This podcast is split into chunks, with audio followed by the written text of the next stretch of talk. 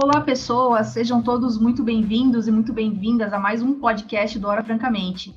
Eu e a minha companheira de bancada, Diana, a gente está aqui para falar um pouquinho de política de uma forma mais leve e descomplicada, para trazer também os assuntos mais quentes da semana para vocês, trazer a nossa opinião e também informar sobre o que está acontecendo no cenário. A gente sempre escolhe alguns assuntos que estão sendo mais comentados. O Brasil está uma loucura, então é muito difícil escolher um assunto só para falar.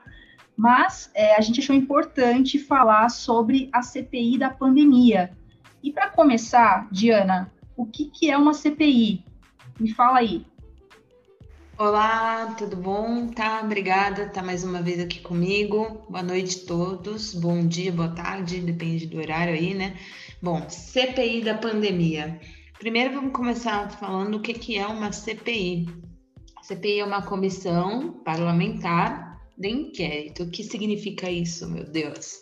É uma investigação que vai ser conduzida aí pelo Poder Legislativo e que vai transformar a casa né, parlamentar numa comissão para ouvir depoimentos, informações, vem de forma direta e que visa atender as reclamações um povo. Na CPI, especificamente da pandemia, será investigado e colhido é, informações e depoimentos acerca da condução pelo governo federal em relação ao enfrentamento da Covid.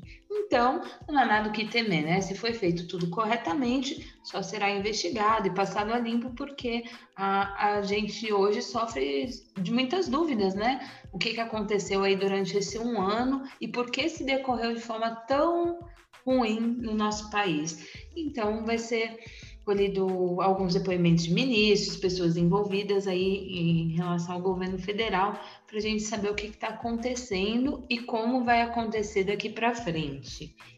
E aí tem bastante pessoa e a gente até entende, né, que, que não acredita que isso pode resultar em alguma coisa, mas foi uma CPI que iniciou lá nos anos 90 sobre corrupção e infortúnios da política econômica de Fernando Collor, que resultou na queda do presidente, né, no seu impeachment. Então, uma CPI que para investigar pode resultar sim na queda de um governo. Isso não é pouca coisa, né? Apesar de não ser o objetivo dela. Então, só para resumir, a CPI vai investigar a condução do governo Bolsonaro e seus ministros durante a pandemia. E hoje, passando de 400 mil mortos é, devido à Covid, fora as outras doenças que, que consequentemente ocorreram por isso, né, por causa do, do tanto de caso. Enfim, eu acho que nada mais justo do que o povo saber o que está acontecendo e que essa CPI sirva para isso. E aí, passo para ti, tá? Para falar o que, que você acha, o porquê é necessária e por que chegamos nessa urgência de se fazer uma CPI. É, eu acho que, como você bem fala, né, o cenário desenhado já está muito difícil, a gente já está passando de 400 mil mortes pela pela Covid, infelizmente. E, assim, se você for puxar o fio, né, no início da, da gestão do Bolsonaro, ele falava muito nessa história de ter um governo técnico e tudo mais, né, antes da gente ser abatido aí por essa, por essa pandemia. E, assim, um dos primeiros atos que ele teve, né, com relação a isso, foi demitir o ministro da Saúde, que era o, Mandetta na época, e que estava tendo uma condução minimamente razoável, ele pelo menos alinhado, né, com, com, com práticas internacionais e tudo mais, ele pelo menos tentou fazer uma contenção do vírus e, e foi demitido é, por conta disso, inclusive depois a Diana até vai se aprofundar um pouquinho mais no depoimento dele da, na CPI, mas em seguida entrou o Nelson Teich, que também é, tentou fazer uma gestão mais técnica, por ser um médico, né, assim como o Mandetta também é um médico, e também foi demitido porque bateu de frente com o Bolsonaro na questão da cloroquina, né? E depois a gente teve o, o Pazuello, que é um cara que é um militar, é, se diz formado em logística, mas até essa formação já foi questionada, e foi o ministro que mais ficou durante a pandemia. E, e as práticas dele, na verdade, foram é, práticas alinhadas com o governo federal, com o Bolsonaro. Foram o, Pazuello foi o ministro que mais ficou até então, porque ele era um pau mandado do, do Bolsonaro, né? Todo mundo sabe disso. Tanto é que tem até vídeo, né, do, do, do próprio Bolsonaro é, com ele e o Pazuello falando que o, tem um que manda e o outro obedece na questão da cloroquina e tal. Então, na gestão do Pazuello, as coisas começaram a ficar meio nebulosas, assim, com relação a colocar, por exemplo, a cloroquina como, como um medicamento na, na rotina ali de tratamento médico para a Covid, foi o Pazuello que fez isso.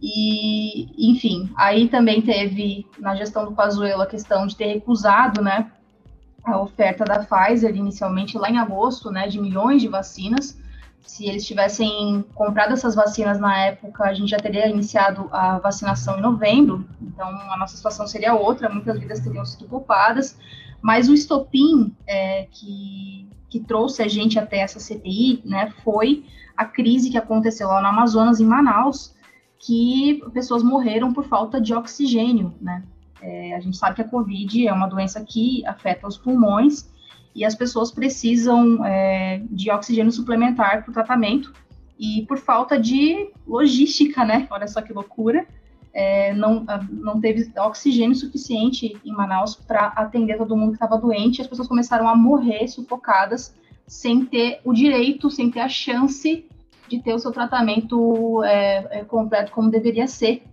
E aí o senador Randolfo Rodrigues entrou com requerimento para abrir essa CPI, e foi aceita junto com, com outro requerimento também para investigar repasses é, do governo federal para estados e municípios.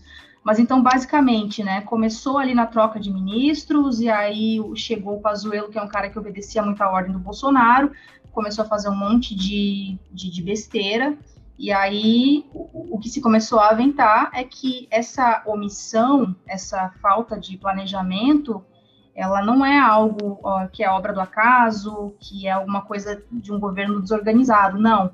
O que se, tá, o que se, o que se está apurando hoje é que isso aconteceu de forma deliberada, né? Tanto é que o vice-governador do Amazonas, inclusive hoje, declarou que o, o governador de lá, alinhado com, com o Bolsonaro, é, eles resolveram utilizar Manaus como um laboratório de teste para essa história da, da imunidade de rebanho, né?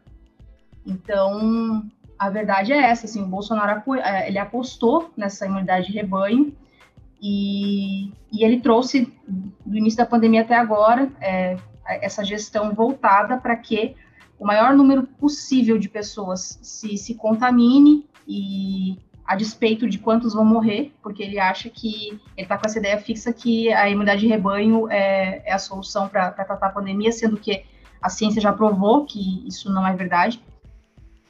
Enfim, e fazendo um resumo da, da ópera, então, foi, foram as ações é, do governo federal diante da pandemia que, que nos fizeram chegar a 400 mil mortes, e essa CPI foi montada para apurar se isso foi de forma deliberada ou se, ou se realmente o governo não tem culpa nisso, né? Então, vão escolher depoimentos e a gente vai entender mais ou menos o que, que aconteceu.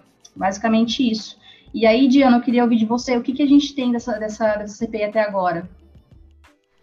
Bom, vamos lá. Resumão dos depoimentos colhidos dos ex-ministros e atual ministro. É, são palavras deles, tá? A gente só vai replicar aí, então, um resumo do que foi dito até agora para a gente tentar entender o que está acontecendo.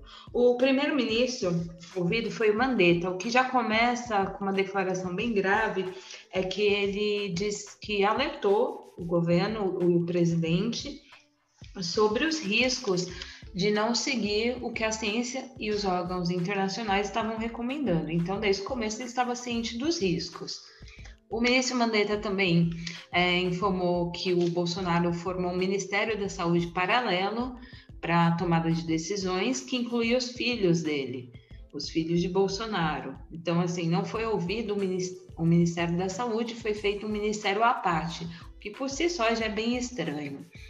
Falou que o governo priorizou, como você bem disse, a imunidade de rebanho, mesmo sem comprovação científica, e isso se tratando de um vírus é bem inocente, né, por, por conta das mutações, enfim, apesar de ser uma, uma doença nova, a gente sabe mais ou minimamente como funciona um vírus. Acho que as autoridades deveriam ser mais ouvidas.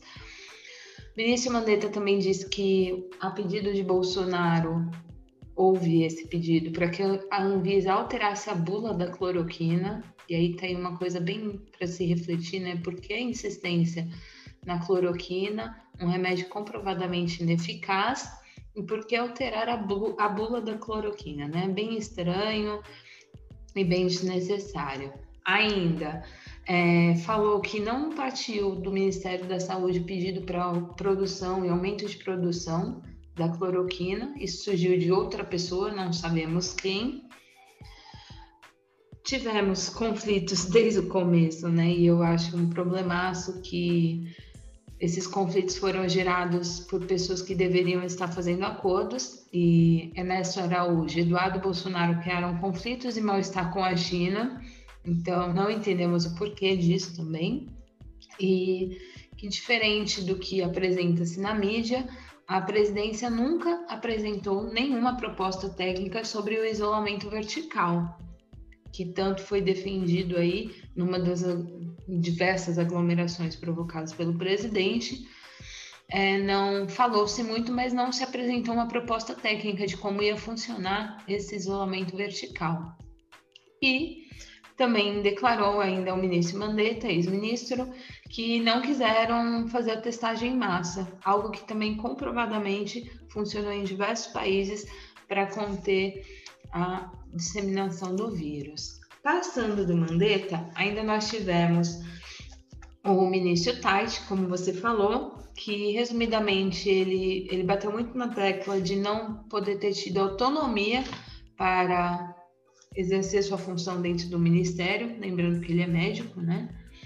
E também um dos motivos da sua saída foi a insistência na cloroquina. Mais uma vez, o que está por trás da cloroquina, né? Por que se encanou nisso?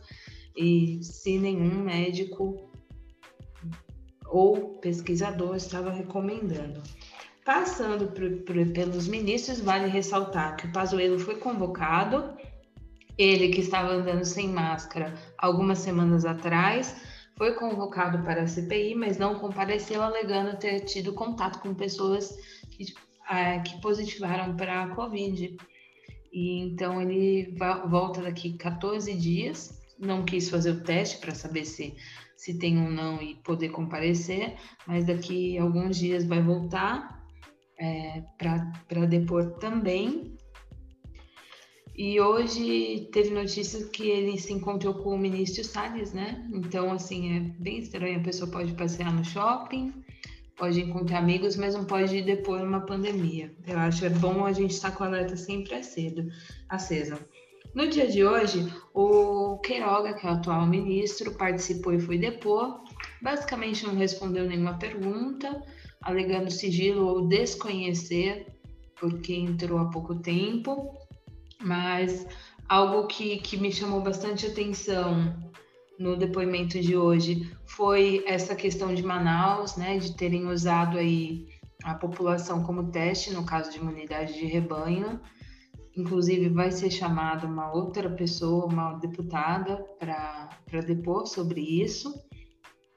E acho que assim, toda, tudo isso que eu trouxe de depoimento merece muita atenção é, porque é grave, porque se comprovado que aconteceu, e bom, tem, temos como comprovar, vai deixar claro que desde o começo, é, mais de 400 mil mortes tem a ver com o projeto, né? Foi muito bem pensado e muito bem escolhido.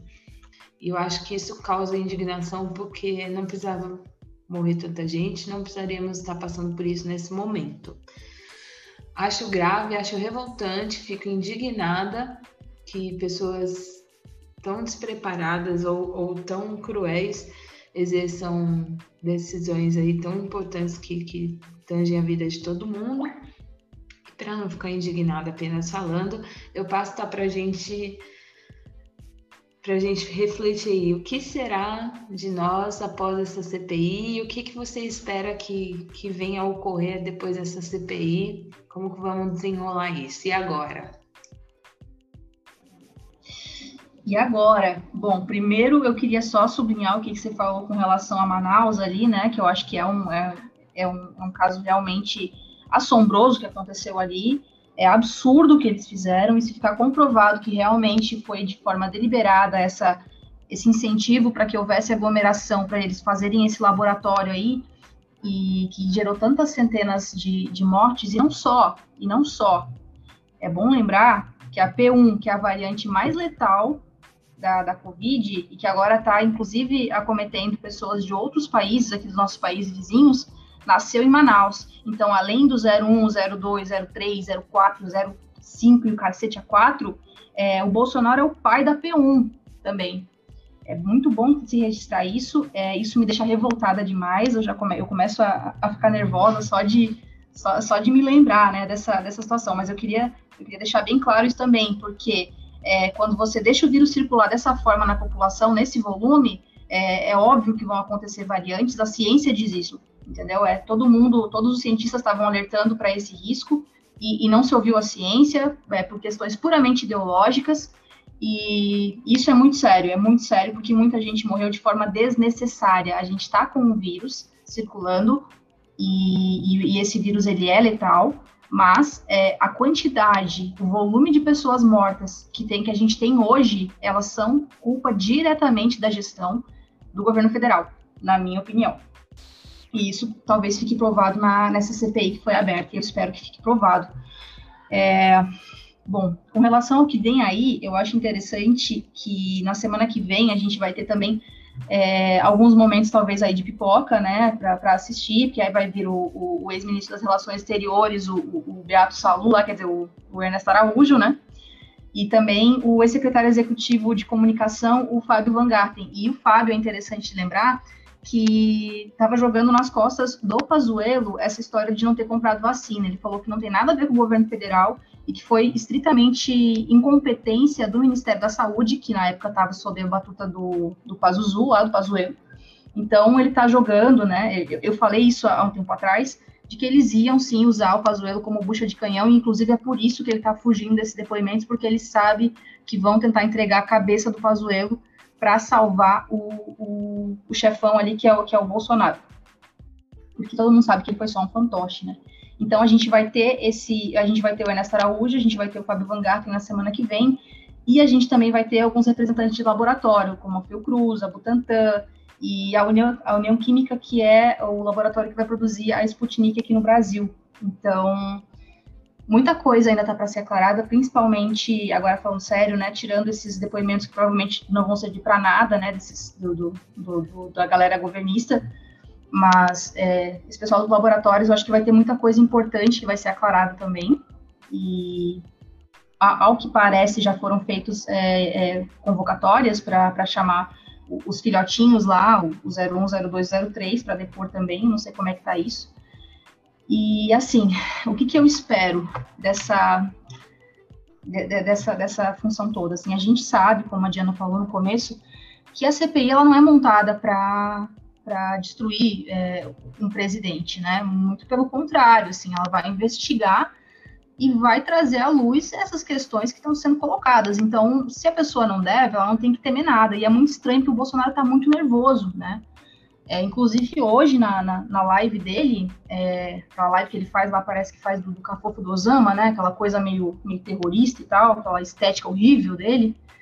Ele falou, de novo, da história de que se não tiver voto impresso em 2022, é, não vai ter eleição. E, e ele é um cachorro acuado, né? Que, que mostra os dentes, mas se você é, se colocar mais firme, ele é um covarde que vai sair correndo. E a gente sabe que toda essa, toda essa, essas coisas que ele está falando agora, de ameaçar de novo, dessa história de não ter eleição e tal, é simplesmente cortina de fumaça para desviar o foco da CPI que está acontecendo. Ele sabe que essa CPI tem um potencial imenso de sangrar a imagem dele perante a população e eu espero realmente que isso aconteça.